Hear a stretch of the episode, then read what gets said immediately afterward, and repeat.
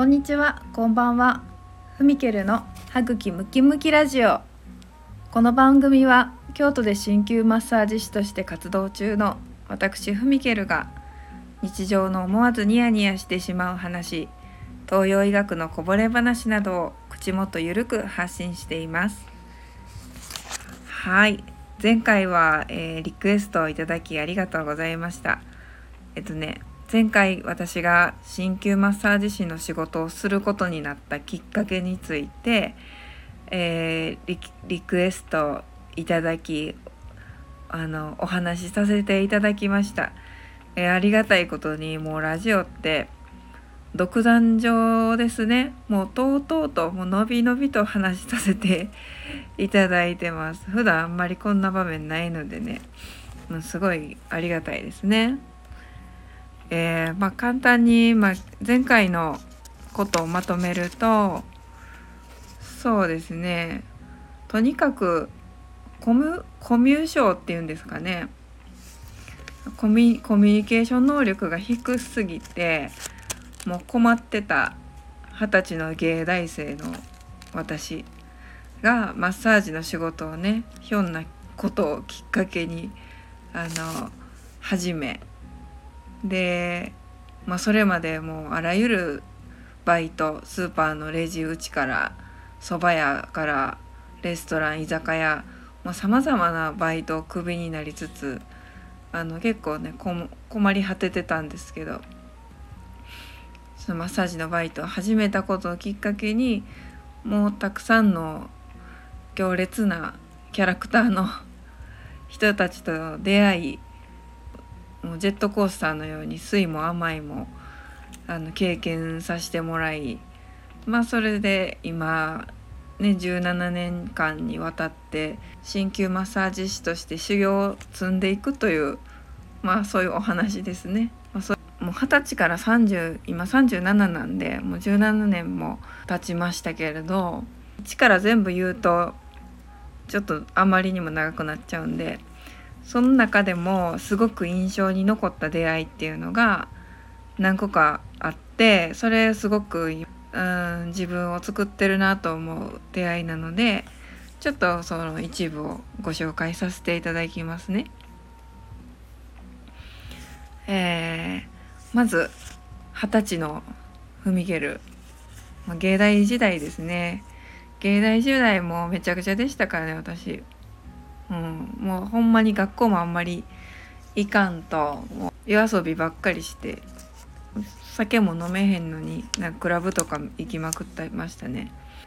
そんな頃芸大時代の先生恩師と、うん出会うんですけど、まあ、その先生がのりこ先生っていうんですけど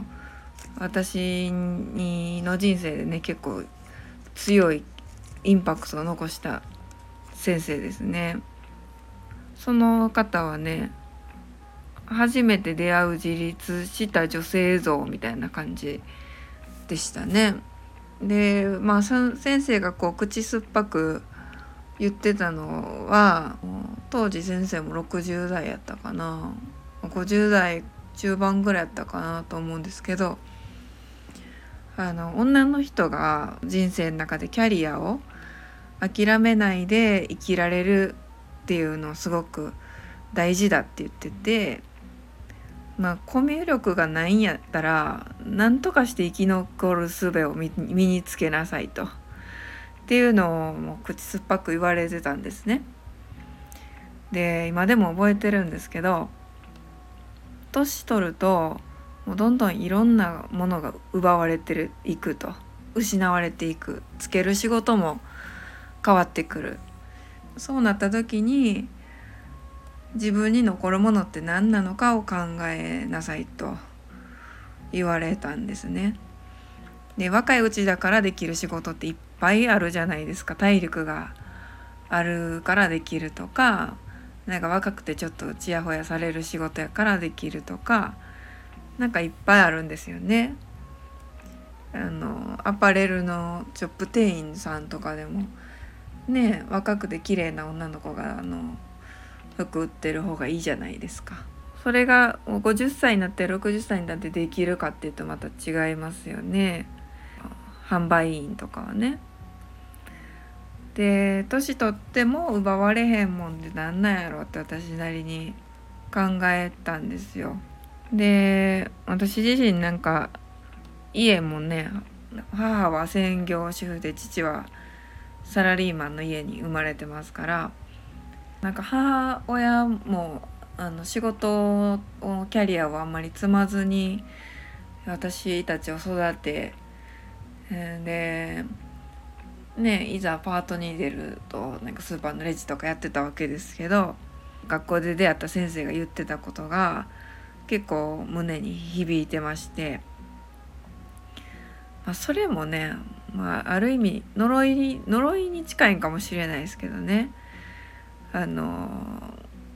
自分のキャリアをね積,、ま、積んでいかないとあの自分の人生を選べないようになるよみたいな。うん。そうですね。それはもうものすごい強烈に覚えてますね。ほんでもうもう一個呪いの言葉として捉えてるんですけどあの30歳までに何者かになりなさい。ってめっちゃ言われてたんですよ。30歳までに何者かになりなさいと。それがねずしんと私の中にありましてで26の時に専門学校に行くことにしてで社会人学生しながら3年間学校通って国家試験受けて卒業してで29歳もうちょうど30歳手前で鍼灸マッサージ師の免許を取るんですね。でまあまあ免許取れたからすぐ人を治せるようになるかっていうと全然そうではなくてそれからいろいろ勉強会行ったりいろいろしましたけどまあでも30歳までに資格を取っておこうと思ったのは、まあ、一応達成できましたね。それはなんかその先生の呪いの言葉の おかげやったなって今考えたら思います。それがなかったらそこまで頑張れへんかったやろなって思いますね。今でも会うの怖いんですけどね。なんか怒られそうで。でもまあ感謝してますすごく。はい。皆さんそういう出会いとかあります？なんかこの人に言われたこの一言がきっかけでとか。うん。結構人生人の人生影響をガチャンとこう与えるっていうかねすごいことですよね。はい。今日も聞いていただきありがとうございました。えー、リクエストお便りご感想募集しております。はぐきムキムキラジオのふみけるでした。あそうだ。最後に一つだけご報告があります。